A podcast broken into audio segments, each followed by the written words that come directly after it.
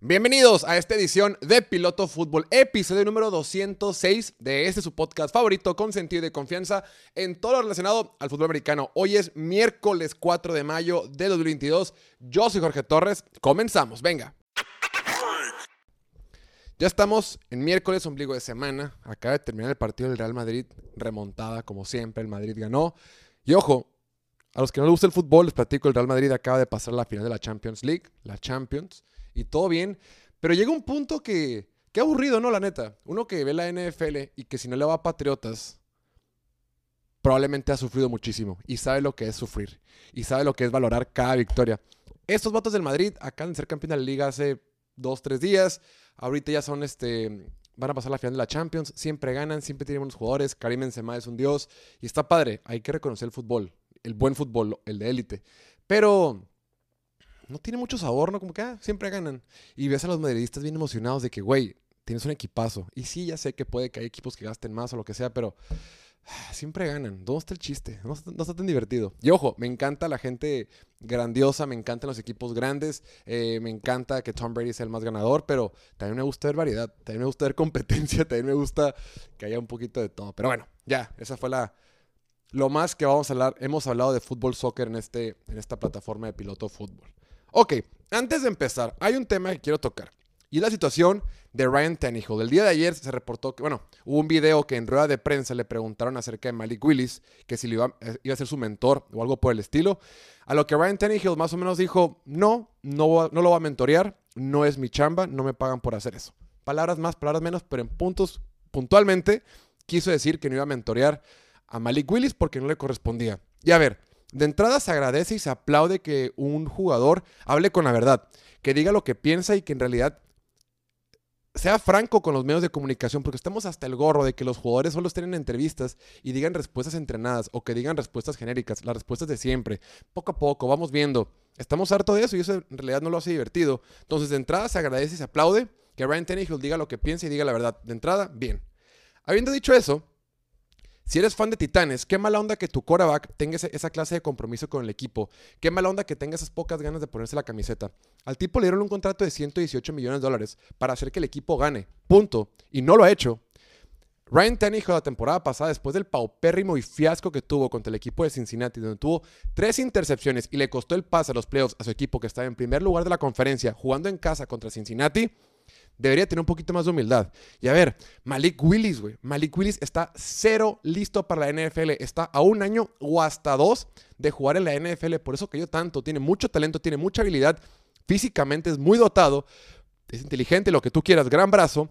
Pero no está listo para la NFL. Entonces, cálmate, no hay presión ahí, te va a quitar la chamba. La chamba es tuya. Pero si está en riesgo es por tu culpa. Y tiene un poquito más de humildad.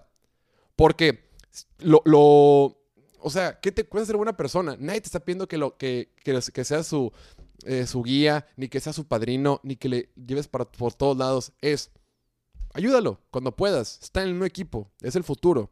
Y si es el futuro es porque tú ya estás más ruco y porque no has demostrado que puedes ganar. Y aunque lo medio demostraste, ya te pagaron. Entonces, creo que nada más Ryan Tannehill quedó como un niño llorón, un niño ardido, un niño complejado, que está molesto porque le acaban de contratar o acaban de firmar o acaban de traerse a su eventual reemplazo. Creo que habla muy mal de él, habla muy mal de, de dónde estás emocionalmente con el equipo y me preocupa que Ryan Tannehill piense así, porque es claro que este equipo de Tennessee, además de ciertas carencias que tiene en receptor, en línea ofensiva, en corner quizá, que ya algunas las atendieron en el draft, claramente una mayor, de las mayores carencias de este equipo es la posición de quarterback. Y la actitud de Ryan Tannehill deja mucho que desear porque es el compromiso que tiene con el equipo. ¿Tendrá razón? ¿No tendrá razón? Yo creo que no. Está bien que diga lo que piensa, está perfecto, pero, pero creo que tienes que ver un poquito más allá. En fin. Y, han habido muchos casos. Brett Favre eh, él nunca quiso ayudarle a Aaron Rodgers. Aaron Rodgers nunca quiso ayudarle a Jordan Love. Hay de todo. Pero luego tienes el caso opuesto. Jugadores como Kurt Warner, que cuando lo mandaron a Gigantes y le dijeron, hey, tú vas a ser el mentor. Perfecto, no pasa nada para lo que necesiten. Están pagando, sea lo que sea. Aquí estamos para el equipo. Pero bueno, también, dejando eso de lado, estamos repasando los equipos después del draft. Eh, división por división. El día de ayer ya vimos a todos los equipos de la división oeste, tanto la americana como la nacional. El día de hoy vamos a ver la, división norte, la conferencia americana y nacional. Vamos a arrancar con la conferencia americana. Una de las conferencias más interesantes para esta nueva, esta nueva temporada. Y si les parece y si me lo permiten, vamos a iniciar con este. Si tú le das un equipo de la, de la división oeste del americano nacional, puedes regresarte. Está en el podcast en el episodio 205, 204 y ahí puedes revisar el tema. Hoy vamos a ver, bueno, en este episodio vamos a ver la división norte de la conferencia americana, como lo dice el título del podcast o el título del video. Empecemos con los Pittsburgh Steelers, un equipo que ha dado mucho de qué hablar, un equipo del cual reaccioné, reaccioné fuerte en el draft, que ya, si no han tenido chance de ver las reacciones en el draft, ahí está el video en YouTube, ahí está eh, más de cuatro horas de grabación en vivo que tuvimos, que estuvo divertidísimo, que verdad les agradezco a quienes lo vieron en casa o a quienes fueron al Goat Bar. Estuvo muy divertido, la pasamos muy bien, pero muchas veces reaccionas en caliente y no piensas las cosas de forma eh, un poquito más calmada, con un poquito más de cautela, con un poquito más de frialdad. Y eso me pasó a mí. Cuando fue la selección de Kenny Pickett, dije, pues ahí hice un, hice un berrinche, hice un coraje, pero fui un poco contradictorio porque en su momento, más allá de que sabíamos que esto era una necesidad para el equipo de los de, Steelers, yo había comentado en varias ocasiones es, no sé cómo tengas acomodados a estos corebacks, en, en, cómo los tengas rankeados, cómo los tengas en tu tablero, ¿no? El equipo de Pittsburgh, no sé cómo lo tengas, pero quien sea, quien sea el número uno, si ese número uno te llega a caer en la posición número 20, lo debes de tomar quien tú consideres que es el mejor quarterback de esta generación de, colegial, si te cae en el 20 lo debes de tomar. No creo que debas de sobrepagar por él, no creo que debas subir por él y no creo que debas conformarte con tu segunda mejor opción. Entonces, cuando Pittsburgh le toca escoger, claro, están disponibles todos porque no se había ido un solo quarterback. Creo que, creo que nos dimos cuenta que los equipos de la NFL no valoraron tanta esta generación de draft como mucha gente en la prensa, mucha gente en los medios de comunicación creía que más o menos se podrían empujar o podríamos ver más quarterbacks en el draft. Cuando, le toca a Steelers, estaban todos los quarterbacks disponibles. Y el que más le gustaba, por más que a mí me gustara más Desmond Reader, por más que a muchos les gustara el proyecto con Malik Willis, por más que a otros les gustaba Corral o lo que sea, ellos quisieron a, Kenny Pickett. Y tiene poco que ver. La gente dice, ah, es de la Universidad de Pittsburgh y ya puede jugar ahí. No va por ahí. También este, Kevin Colbert en sus 22 años que ha tenido como gerente general de, de, Pittsburgh, solo había drafteado en total a, a, dos jugadores de Pitt, o sea, de Pittsburgh, de la universidad. No hay conexión, no importa, es coincidencia nada más. Pero bueno, em, no, es, no es hate. Cuando, cuando reaccioné así con Kenny Pickett, no es hate, solo que el consenso, la mayoría de los scouts, por lo que opinan, dicen que este jugador no tiene mucho potencial, que creen que tiene es el jugador más seguro de este draft, que es el jugador que menos riesgo tiene, pero también de los top 5, el que menos tiene potencial de alcanzar un nivel máximo, como lo hemos visto con los quarterbacks ahorita, con los Justin Herberts, Josh Allen, Patrick Mahomes. Por ahí, se, o sea, lo que tú ves con Malik Willis, lo comentamos, no está listo para la NFL, pero si se desarrolla bien, tiene el potencial, obtiene la capacidad de llegar a ser un quarterback de élite con, con, el gran brazo que tiene. Lo mismo de Desmond Reader. No es el mal listo de la NFL, tiene algunos errores, pero si por su capacidad atlética, si se desarrolla bien, puede llegar a un potencial altísimo. Y en el caso de Kenny Pickett, no, es más seguro, creo que no te hace equivocar, no va a ser un fiasco, va a poder empezar la NFL. Pero la proyección o el mejor escenario en el que proyectan la mayoría de los scouts es que puede ser un quarterback top 12, top 15. Y yo insisto en que eso es insuficiente en la NFL. Es un punto de vista, no tienes que estar de acuerdo conmigo. Adelante. Yo soy la idea de que si estás para competir en la NFL tienes que buscar que tu quarterback sea top 7, top 6, top 8. Algunos equipos creen que dicen, bueno, drafteamos un quarterback de medio nivel o de, o de nivel mediano, lo acomodamos con las piezas correctas, lo acomodamos con un, un gran staff de cocheo, lo acomodamos con buen receptor, buena línea ofensiva, buen corredor, buena defensiva, ta, ta, ta, ta, ta, ta. ta y así puede funcionar. Pero te, empiezas a dar cuenta que ese tipo de planes para que verdaderamente funcionen tienen que estar muy bien rodeados en su totalidad. Todo lo demás tiene que ser perfecto. Y eso es mucho más complicado. El caso puntual de la temporada pasada con San Francisco, ve nada más cómo estaban. La defensiva alcanzó su mejor nivel, por más que tiene un chorro de huecos toda la temporada, que no tenían corners, que era un desmadre.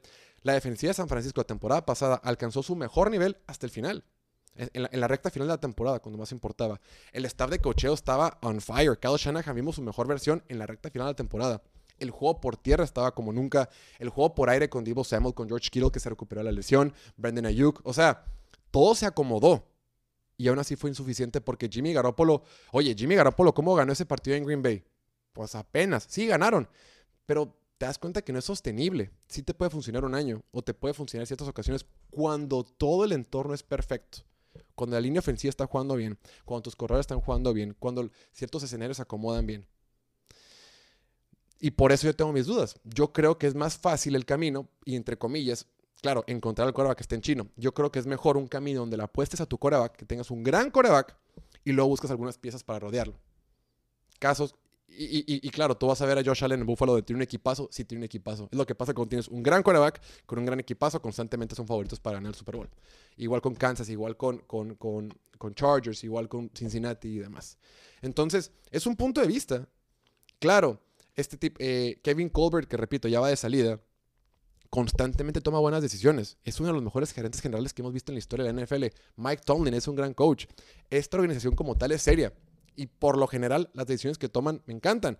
Claro, la temporada pasada no me gustó que siguiera jugando Ben Roethlisberger porque ya estaba ruco y no debió, no haber jugado, jugó más. todos sabíamos que no iba a pasar nada con ellos. Todos sabíamos, sí, se metieron a playoff, muchísimo mérito. Que hayan llegado a playoff es mucho mérito, pero el equipo de Steelers no son equipos que se conforman para llegar a los playoffs. Eso déjase los, a los equipos medianos. Ah, llegamos a playoffs, felicidades. Steelers no es uno de ellos. Steelers es un equipo que busca campeonatos. Entonces, partiendo de que busca campeonato, por eso los critiqué mucho la temporada pasada cuando tenía al, Ben Roethlisberger todavía jugando. No debía, decir, no debía de haber seguido jugando y creo que ese fue un error. Llegaron a playoffs y qué, güey, los, los humillaron. Entonces, si es una franquicia como Steelers, yo creo que, repito, constantemente les aplaudo las cosas que hacen. La temporada pasada no mostró esa decisión y esta temporada, híjole, creo que te conformas. En vez de tirar un, un, un, eh, arriesgarte un poquito más con un jugador no tan, no tan seguro, con mucho mayor riesgo, pero que puede llegar a un, a, un, a un techo tan alto, se fueron por un jugador más seguro con un techo más bajo. Y eso pues no me termina de convencer. Kenny Pickett, y repito, creo que lo hicieron hasta eso bien. No se apresuraron, no pagaron de más, no subieron por él, se esperaron. Un quarterback que es muy, que es muy, que es muy preciso, que es atlético, que puede lanzar fuera de, desde posiciones extrañas, puede hacer jugadas de la nada. Está bien, es un quarterback bueno y creo que fue una decisión dentro de lo que cabe válida porque, oye, es tu primera ronda en el pick número 20, pues no está mal.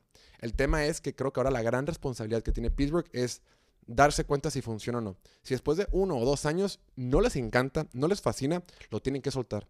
Un compromiso con un quarterback fallido te puede llevar a muchos años desperdiciados y eso siempre lo digo. Entonces, ok, ya estamos con Kenny Pickett, pero no están obligados a jugarlo para siempre, ni a jugarlo cuatro años, ni extenderlo en su quinto año, en su opción, ni darle un segundo contrato.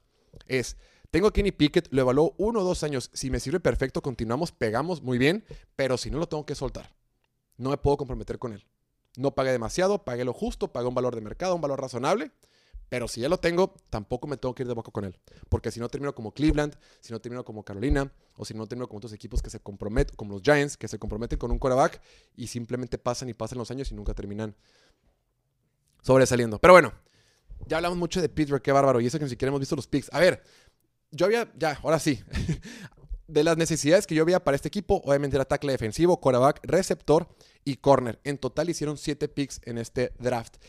El robo del draft que tuvo Steelers, sin duda, es George Pickens, el receptor de Georgia. Lo tomaron con la selección número 52.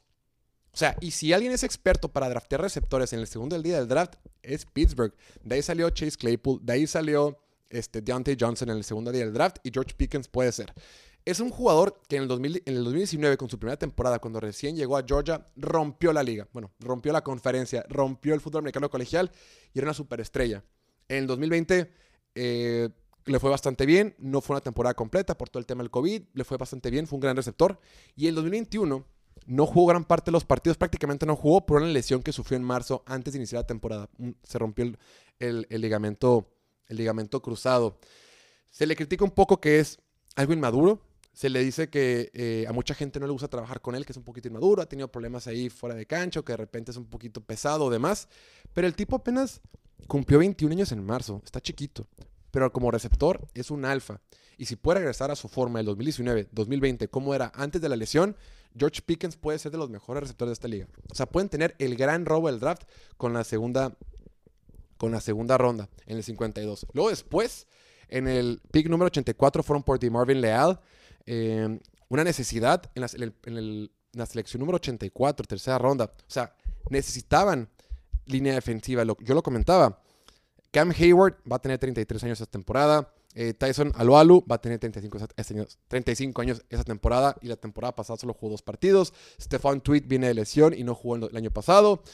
O sea, era una necesidad y de Marvin Leal cuando está en su mejor versión es imparable. La bronca es que no es consistente, pero el talento que tiene el jugador de Texas AM me encanta. Luego, lo de Calvin Austin, el receptor de Memphis que tomaron en la cuarta ronda con el pick número 138. Súper bueno, súper rápido. Corrió las 40 yardas en 4.32 segundos. Tú dale la pelota y el vato va a hacer magia. Tú nomás pónsela. El tema es que está chiquito. Mide 1,70 m, o sea, 5 pies con 7 pulgadas. Y pesa 170 libras, que son 77 kilos. Está chiquito, pero es súper talentoso. Entonces empiezas a llenarle una posición de, que este equipo tenía mucha necesidad. Se fue James Washington, se fue Juju, se fue Ray Ray McLeod. O sea, faltaba profundidad y draftearon a dos receptores que pueden funcionar. George Pickens puede ser una estrella si se recupera y Calvin Austin puede ayudar. Después fueron por, por Connor Hayward, el hermano de Cam Hayward como Tyrend en la sexta ronda. Y más adelante fueron por otro quarterback que se llama Chris Oladokun, un quarterback en séptima ronda de South Dakota State. Todavía les falta algo de profundidad en Edge. Les falta otro jugador detrás de TJ Watt y Alex Highsmith, ¿no? No, no, alguien para rotación. Ahí están de titulares. Solo está Derek Tuska, que pues, pues ajá. Y en realidad el equipo ya está listo. Chance puedes agregar otro tackle ofensivo, pero están Dan Moore y Chukwuma Okorafor de titulares y Joe Haig como swing tackle, o sea, como un tackle de reserva. Pero en términos generales el equipo, el equipo ya está listo y esta es la versión que veremos para el 2022. Entonces creo que fue un draft bueno. Y si llega a pegarlo de Kenny Pickett, pues fue un excelente draft este 2022. Ahora, Em, seguimos con el equipo de los Bengalíes de Cincinnati. Un equipo de Cincinnati que sabía que su mayor necesidad en este offseason era la línea ofensiva y rápidamente eh, firmaron a Alex Capa, a Ted Carras y a, Leo Collins para fortalecer esa línea ofensiva. Del otro lado ya tiene a Jackson Carmen por quien fueron en la segunda ronda. Y, la línea y el año pasado usaron su primera ronda para ir por el tackle izquierdo. Esta temporada, tenían, este draft, tenían ocho selecciones y solo hicieron seis. Hicieron muchísimos intercambios, se quedaron solo con seis. Necesitaban corner, safety, interior de su, interior de su línea ofensiva, algo de, rotación, o en caso de que no te no te encante eh, Carman. Y requerían el otro Tyrant. En palabras, ahí te va, eso es textual. En palabras del coach de línea ofensiva, Frank Pollack, solo draftearon jugadores que comen cristal, que comen vidrio, que comen vidrio más bien, y buscaban a jugadores que tuvieran algo de mierda en su cuello. O sea, jugadores agresivos, con actitud, versátiles y con una cultura para empujar al equipo. O sea, tipos rudos. En muchas posiciones yo creo que sobrepagaron o que fueron, hicieron un reach, como le dicen, reach es cuando tomas un jugador mucho antes de lo que, un poquito forzado, cuando tomas un jugador mucho antes. Eh, pero de esta, de esta nueva cultura los, de los seis picks, cinco fueron defensivos. De entraron con Daxton Hill. Un gran safety. Es más, de los seis picks que tenían, la mitad fueron backs defensivos.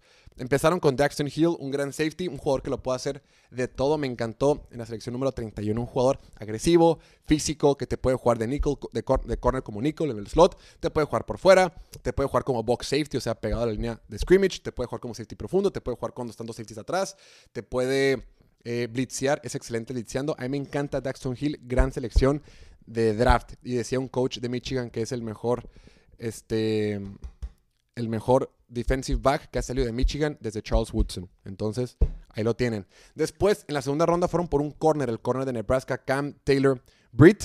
Eh, un, tipo, un tipo rudo. Él, él corre las 40 horas en 4.38 segundos.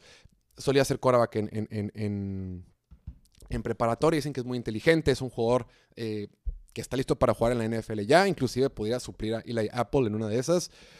Después fueron, por su necesidad de línea defensiva, ahora que salió Larry Ogunjobi, fueron por Zachary Carter, eh, línea defensiva de Florida.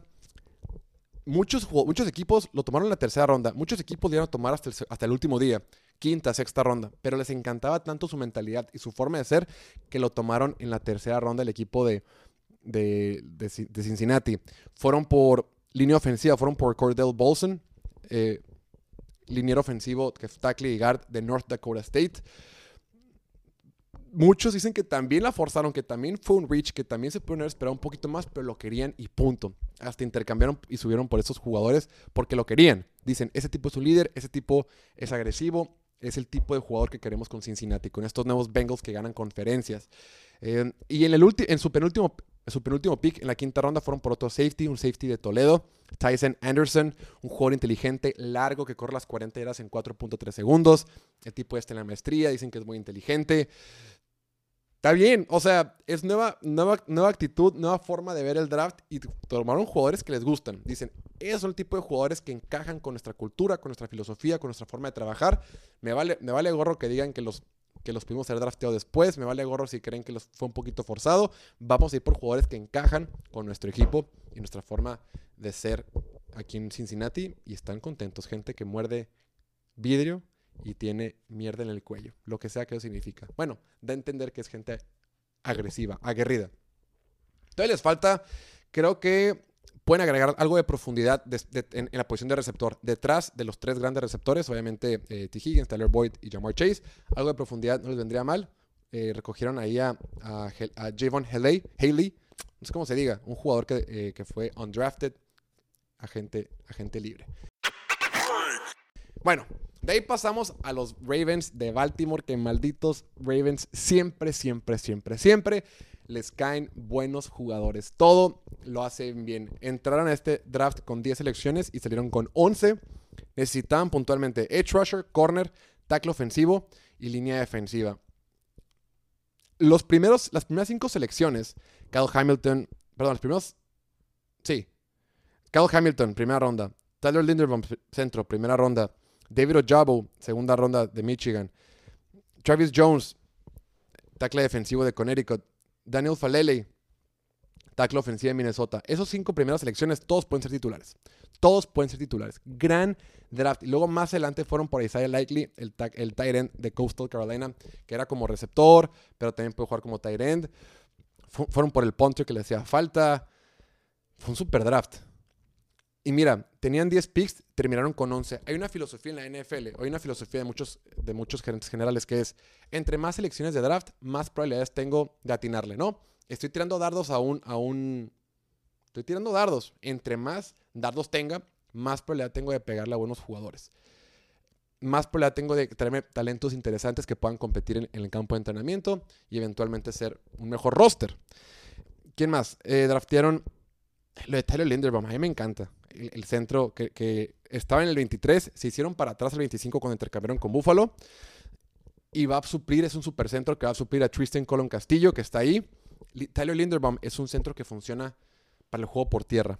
Es un centro que está hecho a la medida para Lamar Jackson. Y luego antes, si que dije el de antes, Kyle Hamilton fueron por el mejor safety de esta generación, uno de los jugadores más talentosos de este año, en el 14, sin moverse. Y eso dices, oye, ya tienes a Marcus Williams, ya tienes a Chuck Clark. No pasa nada. Un jugador tan talentoso, tan inteligente, tan versátil, siempre cabe. Siempre cabe, siempre hay maneras de utilizarlo si lo haces bien. Después fueron por un edge rusher David Ojabo. David Ojabo de Michigan, quien se reúne con su antiguo eh, coordinador defensivo. Em, el, que estaba, el que estaba en Michigan, ahora es el coordinador defensivo de Baltimore, ¿no? Sigue con los hermanos Harbaugh. Ahí está. Tuvo su lesión hace unas semanas en su, en su Pro Day no pasa nada. Si no juega este año, no pasa nada. Baltimore el siguiente año va a tener un talentazo con David Ojabo, un jugador que, estaba ver, que está un poquito verde para la posición, pero pues oye, en la segunda ronda, gran valor. Después lo de Travis Jones, puede ser, puede iniciar, porque es una necesidad, que tiene el equipo. Para mí es el mejor tackle defensivo de esta generación. Eh, a Baltimore le hacía falta línea defensiva. Firmaron a Michael Pierce, está Callis Campbell, que tiene 35 años, y Derek Wolf ha tenido lesiones. Era una super necesidad. Después, tackle ofensivo, que fueron por Daniel Falele, el tackle ofensivo de Minnesota, una super necesidad. Con eso de que Ronnie Stanley solo ha jugado siete partidos en las últimas dos temporadas, Jawan James no ha jugado prácticamente en dos años, y pues está Morgan Moses a sus 31 años, que está bien, pero pues la tackle ofensivo, tackle ofensivo era una necesidad. Ese tipo mide 2 metros con 3 centímetros y pesa 174 kilos. Gigantesco. A lo mejor no juega el primer año, no pasa nada, pero ya lo tienes para la siguiente temporada o para que entre a media temporada si se lesiona a alguien. Lo que sí, soltaron a Marquise Brown, que Marquise Brown Hollywood ya se quería ir, pero fueron por dos tight ends. Aún así, creo que les hace falta buscar otro receptor y creo que les falta un edge rusher detrás de Odafe Owe y detrás de Tyus Bowser. Les falta otro edge rusher por el equipo de Baltimore, pero este equipo es candidato para ganar la división. Y por últimazo, por último, los Browns de Cleveland. Estos Browns que siempre dan de qué hablar o han, dado mucho de qué hablar esta temporada. Yo decía que sus mayores necesidades para esta offseason, para esta nueva temporada, era receptor y línea defensiva. Tenían nueve picks y terminaron con nueve picks. Empezaron con nueve y terminaron con, eh, con nueve. Estuvo raro. No tenían muchos picks por, por, por la situación con Deshaun Watson. Estaban en el 34 y se hicieron para atrás para recoger más picks. Fueron por Martin Emerson, el, el, el corner de Mississippi State. No me encantó. Fíjate que esta parte del draft no me encantó.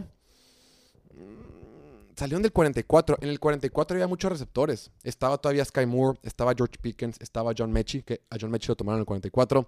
Estaba Alec Pierce de Cincinnati. Creo que había varias opciones para tomar de receptor. Una posición que este equipo necesita. Necesitaba y necesita. Y dijeron, no, mejor vamos para atrás, acumulamos más picks y tenemos más, tenemos más dardos para tirarle a esto del draft. Se me hizo raro. Y Martin Emerson, creo que también, o sea, lo pueden haber tomado después. O sea, tampoco urgía tomarlo ahí. Es un buen corner, pero no sé. Algunos lo proyectaban para que fuera quinta o sexta ronda. Y bueno, en la segunda selección que tomaron fue en la tercera ronda con el 78. Alex Wright, un edge rusher de UAB. Creo que es- estuvo bien, está un, poquito verde, tiene 21 años, pero, pero es un jugador largo que se mueve bien y creo que fue una buena selección. Y necesitaban fortalecer esa línea defensiva. También en la cuarta ronda tomaron a Perrin Winfrey, tackle defensivo. Em, era, una, era una necesidad que, necesi- necesidad que necesitaban. Era una posición que necesitaban reforzar. Entonces creo que hicieron bien el tackle defensivo de Oklahoma. Más adelante fueron por Isaiah Thomas de Oklahoma, también un edge rusher en la ronda número 7. Mm, ¿Qué más hicieron? Ah, en la tercera ronda fueron, en, el pick número 99, fueron por David Bell. David Bell, el receptor de, Purdue, es un jugador sólido, es un jugador seguro, es un jugador que puede ser titular mañana. Fue, fue, fue el jugador con menos pases, con menos drops, con menos pases soltados en todo el fútbol americano colegial. Es un jugador seguro, corre bien las rutas, pero pues no es flashy, no hace jugadas tan explosivas. Corrió lento en el combine, en el combine corrió 4-6, una cosa así. Mm, cuando lo ves jugar no es tan lento, pero cuando entrenó en el combine corrió despacito las 40 yardas. Nada espectacular, pero bueno, un jugador seguro, una posición que el equipo necesitaba. Más adelante eh, también fueron por Mike Woods, el receptor de Oklahoma. Fueron por un pateador y en- eh, Kate York, LSU, gran pateador. Pero por lo general este equipo no draftea buenos kickers. Entonces creo que los fans no están tan emocionados con la selección. Fueron por otro corredor en, el draft, en el pick número mm, 156, en la quinta ronda. Jerome Ford de Cincinnati. Mm, No sé. Si me hizo un draft, a menos, a menos. Eh, este equipo necesitaba eh, línea defensiva. En los últimos tres drafts han buscado línea defensiva. Se han traído jugadores en la agencia libre, pero aún así tú ves el roster y como que les falta talento en esa línea defensiva.